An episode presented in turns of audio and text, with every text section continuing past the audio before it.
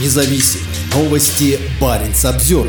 В Татарстане задержали журналистку татаро-башкирской службы «Радио Свобода» Алсу Курмашеву. Ее обвиняют в том, что она не донесла на саму себя в Министерство юстиции, чтобы ее признали иностранным агентом. Это первое в России уголовное дело такого рода. Журналистке грозит до пяти лет лишения свободы. По версии следствия, Курмашева осуществляла целенаправленный сбор информации в области военной деятельности России. Публикация таких сведений влечет за собой признание иностранным агентом. При этом, как полагает следствие, журналистка сама должна была подать подать в Минюст документы, чтобы ей присвоили этот статус. Алсу Курмашева является гражданкой России и США. Она проживает в Праге, но в мае приехала домой по семейным обстоятельствам. Через несколько недель силовики задержали Курмашеву в Казанском аэропорту, изъяли паспорта, а потом суд оштрафовал ее за неуведомление российских властей о втором гражданстве. У Курмашевой двое детей. Ее муж Павел Буторин является директором канала «Настоящее время». Это проект «Радио Свобода». Перечень сведений в области военной и военно-технической деятельности определены приказом ФСБ, и в него включена любая информация, касающаяся войны. Например, сведения о мобилизации, о соблюдении законности и морально-психологическом климате в войсках, о материально-техническом и финансовом обеспечении и так далее. Фактически речь идет о любых материалах, хоть как-то связанных с войной. В частности, публикацию о состоянии бомбоубежищ можно отнести к сведению о мероприятиях по гражданской и территориальной обороне. Такой пункт также имеется в перечне ФСБ. Законодательство об иностранных агентах существует в России с 2012 года. Оно активно используется для преследования оппозиционных политиков, журналистов, активистов, артистов, представителей научного сообщества.